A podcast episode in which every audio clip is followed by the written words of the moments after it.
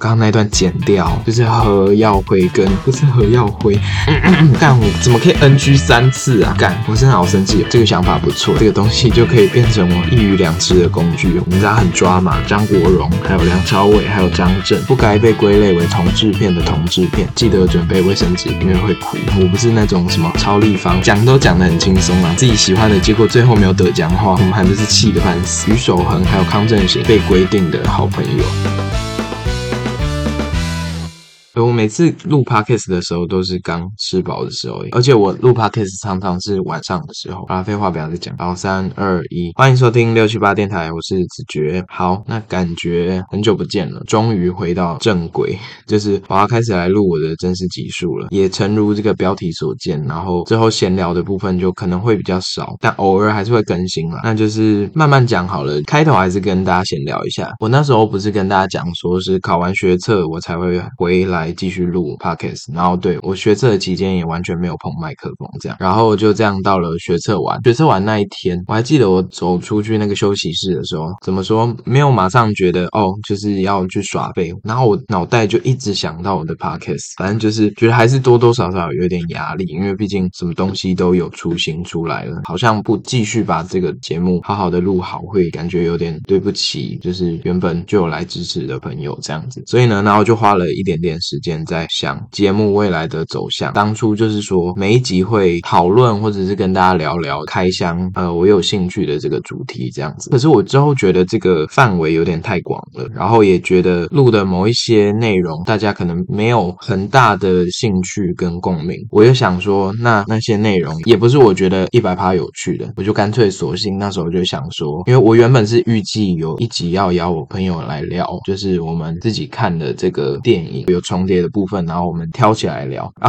好，抱歉，哎，我要跟你们先讲一下，就是这集可能会有一点点的杂音，然后你们应该多多少少会听到，因为我们苗栗这边在办活动，就是在办那个棒龙的活动。好，那就不评价棒龙这个活动是怎样。然后好，回来回来，就是我朋友他也是想要读电影创作相关的，他那时候就是为了要比较方便的对照，他就整理了一个百大片单，然后那个百大片单是从台艺大跟北艺大的可能是网页上抓下来的。朋友就把它整理了一下，有一些是台艺才有的片，有一些是北艺才有的片，有一些是两个重叠的。我那时候就是预计，就是如果我们两个都有看到的片，我们就可以一起聊，这样子录一集。而且其实我也不太知道我们两个人要怎么录 podcast，因为我其实都没有研究什么反正音轨的问题吧之类的。反正我那时候就是想说，就很简单，我们两个人就共用同一个麦克风，这样就好。然后那时候我就只想说，这是某一集的内容。之后我就想，哎，那我为什么就是不要把我整个节目都定？调为再跟大家闲聊一些电影，就觉得这个想法不错，也可以帮到我了。这个期间在准备备审的时候，还是要多看一些电影，因为我要报考的那个系所就是跟电影相关的嘛。好，然后就这样，我就想说，那好啊，这个东西就可以变成我一鱼两吃的工具。我就想说，接下来的节目都会是每一集挑一到两部或两到三部的电影，跟大家聊聊天，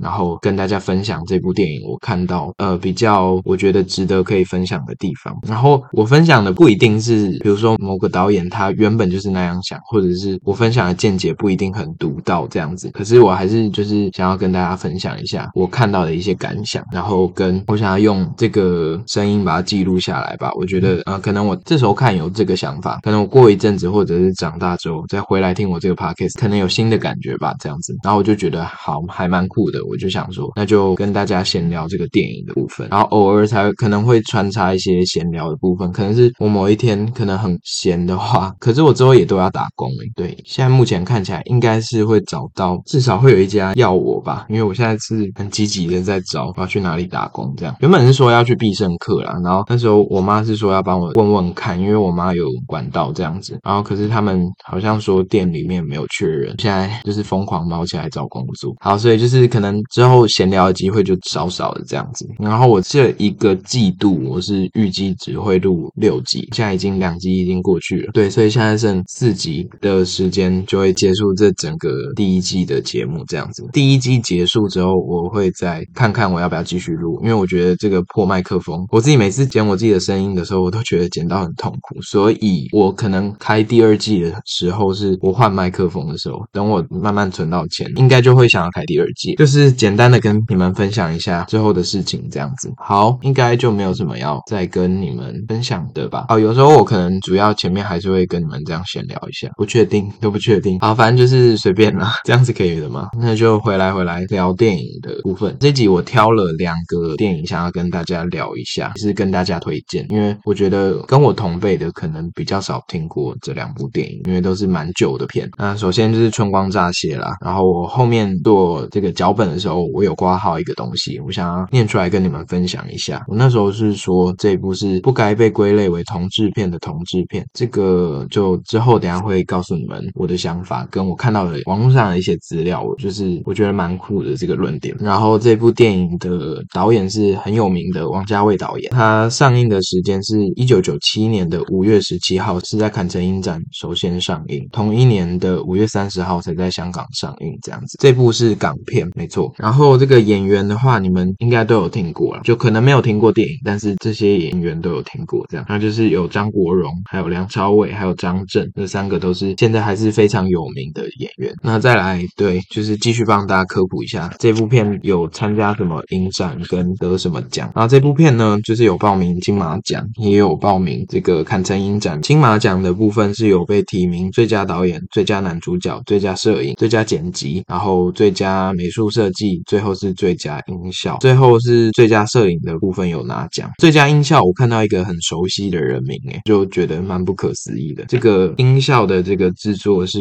很有名的一个大师，他叫杜笃之。然后我会认识他是因为那个应该是二零二一年的时候嘛，反正就是张惠妹开那个 ASMR 演唱会的时候，因为这就是一个以声音为主的一个演唱会，那时候就邀请到这个杜笃之大师来设计呃现场的一些演唱会的一些音效啊，还有一些声音。我那时候听到的时候，就是开场的那个音效，是有吓到的，很像你耳朵就是被灌进某一个东西。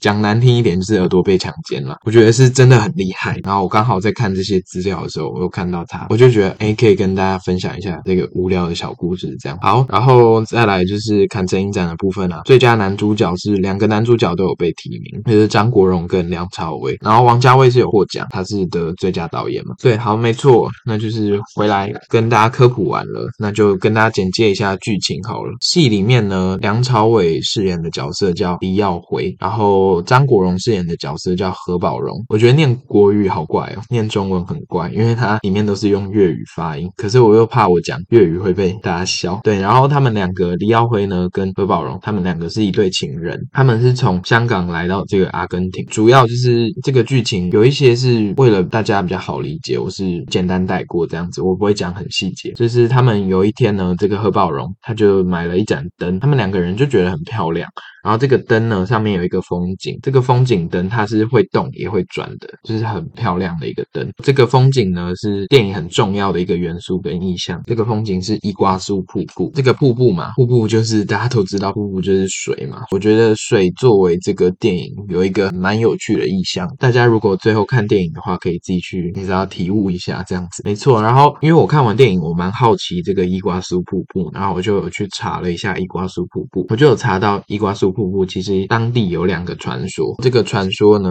第一个我来跟大家分享一下好了。这个第一个传说是在讲说，古代酋长的这个女儿呢，她爱上了一个聪明而且又英俊的青年，可是这个女儿她得不到酋长的同意，于是这个酋长的女儿她就是挥泪投进这个伊瓜苏河，以示对于爱情的忠贞不渝。你知道很抓嘛？她洒下的这个眼泪也化作终年飞流的瀑布，然后就变成伊瓜苏瀑布这样子。这是伊瓜苏瀑布的第一个。传说，然后第二个传说有点复杂，大家有兴趣的话，就是可以去查一下资料，维基百科上面应该都有。可是总的来说啊，就是这两个传说呢，都是带有一点悲情，两个故事这样子，所以我觉得是蛮有趣的。如果在看之前就知道伊瓜苏瀑布的人，可能会觉得，哎，这边是一个暗示，然后就知道这整部片就是一个比较悲情，一个比较呃会给别人比较哀伤感觉的一部片。好，反正就是这个风景灯呢，他们就觉得很漂亮，所以他们就想要去这个伊瓜苏瀑布嘛。可是，在去这个伊瓜苏瀑布的路上，两个人就开始迷路，之后又发生了一些争执。这个何宝荣呢，他就主动向这个李耀辉提议，就是他们要先暂时分开。之后呢，就有一连串他们在这个布宜诺斯艾利斯，也就是阿根廷那边的这个故事这样子。然后大家有兴趣的话，就是可以自己去看，因为我觉得把那些细节都讲出来没有什么用，因为它毕竟是电影嘛。电影的话，你就是要去看它的画面这样子。好，我直接讲说我为什么觉得这部片特殊到我想要把它放到这边来聊好了。就是其实我觉得回到我最一开始说的，它其实是不该被归类成同志片的同志片，是因为主要是我觉得它这部片我看完有一个很明显的感觉，就是它居然就是没有讨论很多大家普遍认为同志电影应该要有的一些元素，比如说一些社会的一些因素啊、反对啊、家庭的反对，然后一些不被接受的歧视，这些就是带有一点张力的这些冲突都没有被描写进去，就是它不是成为推动电影的故事线之一，戏里面是完全没有提到这个，我觉得还蛮酷的，因为多多少少同志电影都会讲到这个自己内心的挣扎，然后还有因为同志这个身份所衍生出来的一些议题这样子，可是这部片都没有去做处理这样子，这部片它就是很直截了当的就跟你讲说，我这部片是直接要处理爱情这件事情本身，它没有讲一些外在，就是比如说他也没有觉得就是讨论说两个男主角，然后一个男主角可能比较大家普遍认为比较好看什么之类，也没有讨论这些比较特殊的议题，他就是很专心的把爱情里面的悲欢离合写好，还有写满。对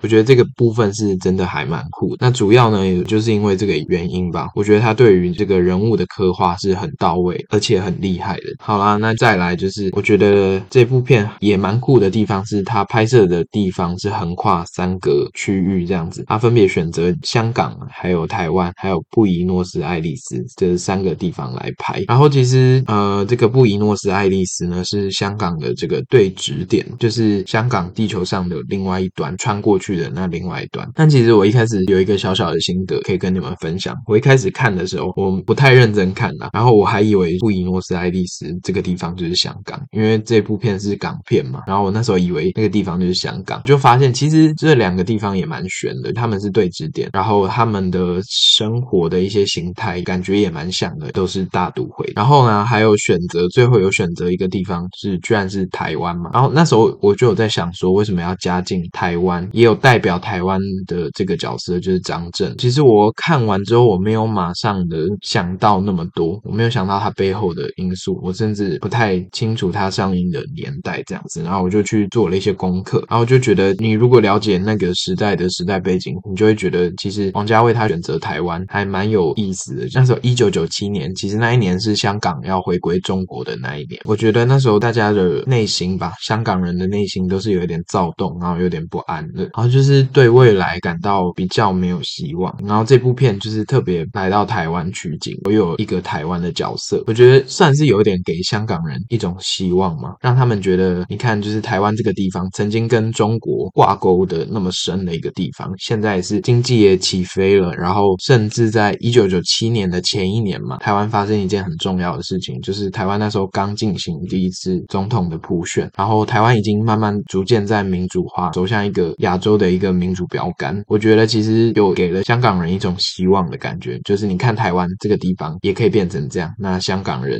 就是不要气馁这样子。然后印象深刻的地方是最后他是到台湾的夜市，就是辽宁夜市来取景，呃，就是李耀辉他要飞回去香港之前，他有来到台湾的辽宁夜市，我觉得那一段的感觉很酷诶，我觉得整部片都给我一种很幽闭，然后很压抑、阴暗的一个感觉。可是我觉得到了台湾，就是虽然在台湾取景的时候，那个片段也是晚上，可是你会发现在拍台湾这边的时候，是有很多的灯光，然后是去拍夜市，然后夜市又是一个你知道台湾就是充满人情味的一个地方，因为前面都有一种压抑的感觉，然后后后面到这里的时候，就突然有一种松了一口气、喘了一口气的感觉，这是我自己的这个感受，这样子跟你们分享一下。接下来就跟大家再继续分享一下，我觉得其实这部片蛮厉害的一地方是，它是一个很经典，然后很回归初心的那种电影的拍摄的一个手法吧。呃，其实我觉得拍电影，或者是说拍一个短片，可能拍一个微电影，我之前去广电影学到的就是，你说一个故事，就是选择把一个情感说好。比如说这个故事就是选择讲一个亲情好了，然后你就是认真的把亲情这件事铺好，然后讲好，这是很 pure、很纯粹的在讲亲情这件事情。这部片我觉得是很纯粹的在讲爱情这件事情，这件事情的本身嘛。我在看完《春光乍泄》的时候，我就突然觉得我对这句话感触又比较深刻。这样，然后这部片其实我也很喜欢它的色调、它的场景的编排，还有转场，我其实都还蛮喜欢的。总结一下好了，就是其实我真真的还蛮喜欢这部片的。我没有就是一看完就觉得拍手叫好。我这几天就是一直在想这部片的里面的一些细节，然后里面的一些我觉得好像还可以再看一次的地方。我觉得好片就是会有这种想要让我再继续看一次，然后把里面我没有看到的地方好好的把它补起来的感觉。所以我觉得他成功了，也是我的第一部王家卫。我之前都没有看过这个导演的片，就觉得很厉害。就是他刻画人物、描写人物，然后再拍这个人物这个感情，我觉得都导得很好。就突然觉得，我之后如果我有机会啦，就是拍电影的话，拍起来有他就是一半的美感就好了。我觉得是真的很厉害。总之就是推荐给大家这部片。我最后还想要跟大家补充一个小故事，诶，就是我在网络上找到的。你们如果有去看完这部片的话，你们就会发现，其实这部片的两个男主角他们相处起来，就是李耀辉跟何宝荣他们相处起来，其实是很自然，就是完全都不会别扭。对，然后为什么会很自然呢？这就跟我要分享故事有关。在拍摄的时候，导演其实就有讲说，梁朝伟他其实是一个很会照顾人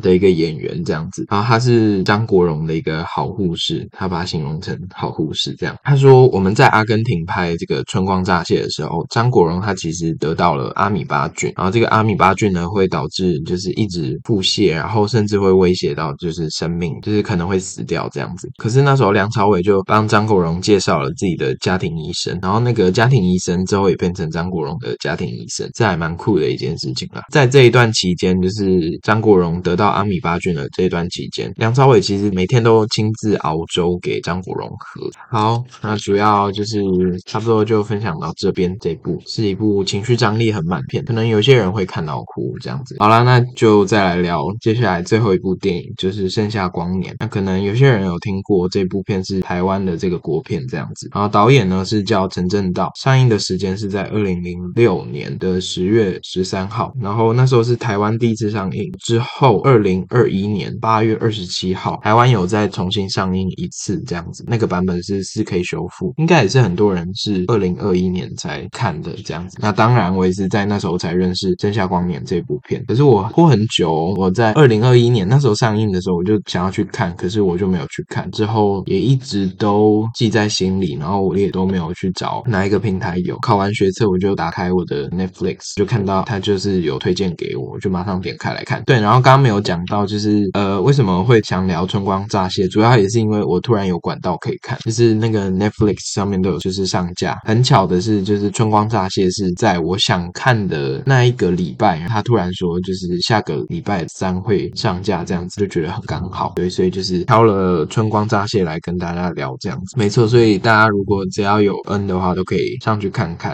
这两部电影。好，然后再讲就是《盛夏光年》的主要的演员好了，应该蛮有名的，大家都有听过的话是张孝全，然后还有张瑞佳，还有杨奇，其实三个人都是算是在台湾蛮有名的演员这样子。好啦，那又到了跟大家科普的时间，帮大家科普一下这部片有参加哪一些影展，跟这个得了哪一些奖。好，然后这部片呢，它是有参加第十一届的韩国釜山影展，然后还有第八届的台台北电影节，哎，好酷哦，那时候才第八届这样子。然后之后还有参加第十九届的东京国际影展，是入围最优秀的亚洲电影赏。然后再就是大家最有共鸣的台湾的金马奖，那时候是有被提名最佳新演员，是张瑞佳跟张孝全被同时提名，就是同一部片互打这样子。对，然后还有被提名的最佳男配角，之后还有被提名最佳原创电影歌曲，大家可能都有听过歌，是就是跟电影同名《盛夏光年》，词曲演唱都是陈信宏，反正就是五月天的阿信，没错。然后这部片最后得到的这个奖是最佳新演员，然后是由就是张瑞佳拿下，然后张孝全他就是很厉害，他就是同时入围男配角又入围最佳新演员，这样没错。拿奖是少数人决定的，大家当参考，不要看得那么重。奖都讲得很轻松啊，可是我们这些每次有自己喜欢的结果，最后没有得奖的话，我们还不是气得半死。好啦，现在就回来跟大家讲一下剧情。主要这部片呢，就是是很经典的这个同志片，呃，两男一女的这个设定。这两个男生呢，分别叫于守恒还有康正行。于守恒是张孝全饰演的，康正行是由张瑞佳饰演。他们是国小的同班同学。于守恒那时候小时候他是被医生判定有过动症的，所以老师就会要求这个康正行要陪着于守恒。所以啊，他们两个人就是在学校就变成这个所谓被规定的好朋友。然后他们长大之后又读同一所高中，就是这个场景这个地点是设定在花莲，就是花莲高中。那时候他们学校转来了一个新的女同学，这个女同学叫杜慧佳，就是杨琪饰演的。这样，主要这部片就是在讲说他们三个的一些三角恋，就是他们的爱恨情仇这样子。对我觉得是一个蛮经典，在看的时候你可以联想到哦，这个剧情要怎么发展的一部很经典的同志片。那我想要讲一下我对于这部片印象深刻的地方。好了，很印象深刻的地方就是最后一幕吧，我觉得应该是最后一幕，应该是最感动的地方。在那边我就是哭得很惨。其实我没有觉得我会哭诶，因为我一直以来看电影的话，我觉得我哭点算是蛮高的。自己看电影的话，真的很少哭。去电影院其实也蛮少哭的。就是最后一幕，他们三个人开车到了，应该是东海岸，就是也应该也是花莲那边，反正就是最后两个男主坦诚的地方。然后就觉得蛮能引起观众共鸣的一个地方，所以我觉得到时候大家可以注意一下。这样子总结一下好了，我觉得其实这部片是一个蛮简单单的一个电影。自己是觉得，其实我这样看，我觉得叙事跟情节都还蛮普通的。它就是比较多事件，然后会去影响它整个故事线的发展。但是总的来说，我我是觉得就是一般般这样子。我觉得更多的它成功的地方是它引起了我们这些观众对恋爱的一些情绪还有共鸣。记得准备卫生纸，因为会哭。还有一些场景的安排，我觉得还蛮动人，也还蛮有趣的，我很喜欢。哦，还有一幕我记得我印象很深刻，是他们三个人都骑着脚踏车。那时候是于守恒载着康正行骑脚踏车的时候，他们就骑在可能花莲的某一个乡间小道那边。惠佳他就骑着他的脚踏车要追着于守恒还有康正行，可是他怎么追就是追不到，因为那时候于守恒就是一个调皮的人嘛，他就骑很快。我觉得这一幕要说他是意象，我觉得也是蛮合理的一个解释。你们就是可以自己去想一下，为什么他要这样编排这样子？因为我怕讲太多就破坏了让你们自己去发现、去思考的感觉。那这部的色调跟氛围我也是很喜欢。我觉得我对旧时代的片通常都是包容性很高，我不管怎样我都觉得旧时代的片就是都很好看。这样我很喜欢旧时代的那种街景。对你要说台湾设定在一九七零、一九八零、一九九零，然后两千年那时候所有的一切东西，我都觉得哪怕是他随便拍台北的某一个街景，我都觉得哇，好好神奇哦！我还蛮喜欢这样子旧时代的这个氛围啊，它就是一个很简单感动的青春片。我觉得蛮值得提的是，他这部片是有处理到同志的一些议题，比如说呃康正行他内心的一些挣扎、一些拉扯啊，该不该跟对方表明自己的心意，或者是有进一步的发展？我觉得他都有把他作为同志的这个角色，或者说这个身份的挣扎，有把它写出来。我觉得真的是同志电影很常处理的一套 SOP 啊。我觉得这部片看完的时候，马上想到就是跟这几年有一部片很像，嗯，大大家应该也都有听过跟看过，因为就是都很红。哎，我忘了是不是票房这部有破亿这样子？我觉得这部跟刻在你心底的名字很像，大家可以去对比对照一下，你会发现其实这两部片有很多是一样的地方。呃，比如说它的故事线的叙述都是蛮明显，就是两男一女嘛，都是这种类似三角恋的这个故事的发展。时间呢都是背景都是设定在高中的时候，在讲的都是有一些友情、爱情，同时都有处理到同志内心的一一些挣扎，还有一些因为这些不满跟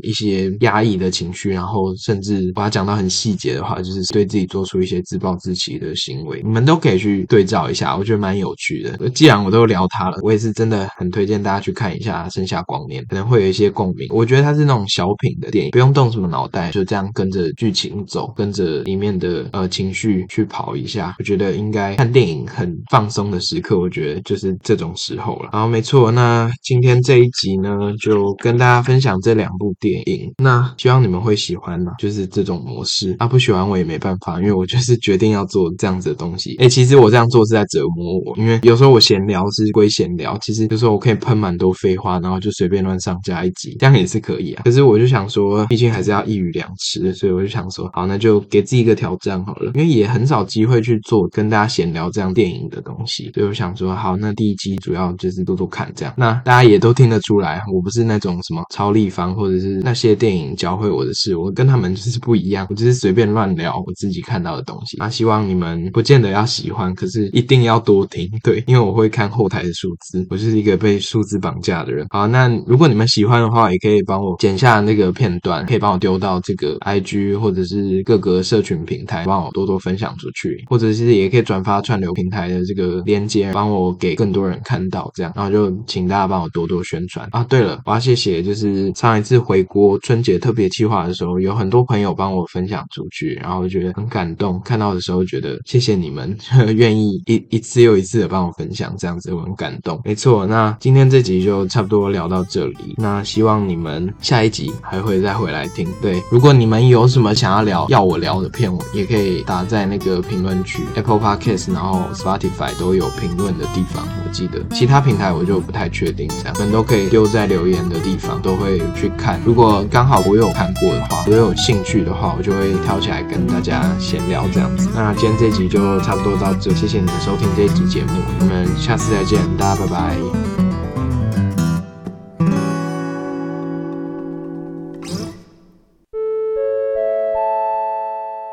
发现我自己真的是死性不改。我每次跟大家说完拜拜之后，我还会想到一大堆我想要聊、我想要抱怨。然后我这集应该有讲了有三次拜拜吧，都还没有把麦关掉。所以后面的话就给你们听听看，我平常录音的话是这样子。因为后面就是我想说一刀未剪的给你们听。好，就这样很无聊。然后你们要听就听，不要听就现在就关掉了。好，拜拜。啊，哎，我聊这集实在是好紧张，我不知道听不听得出来。因为就是你知道，我终于体会到那种什么 podcaster 他们做很多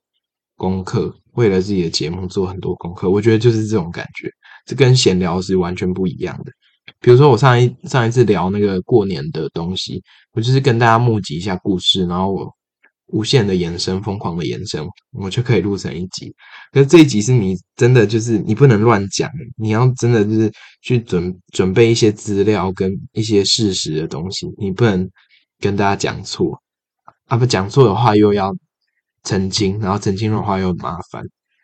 而且其实我刚刚不太确定，到底那个电影是叫刻在什么？刻在你心底的名字，还是刻在我心底的名字？因为他那个什么。电影跟那个主题曲好像不太一样。好啊，算了，录错就录错吧。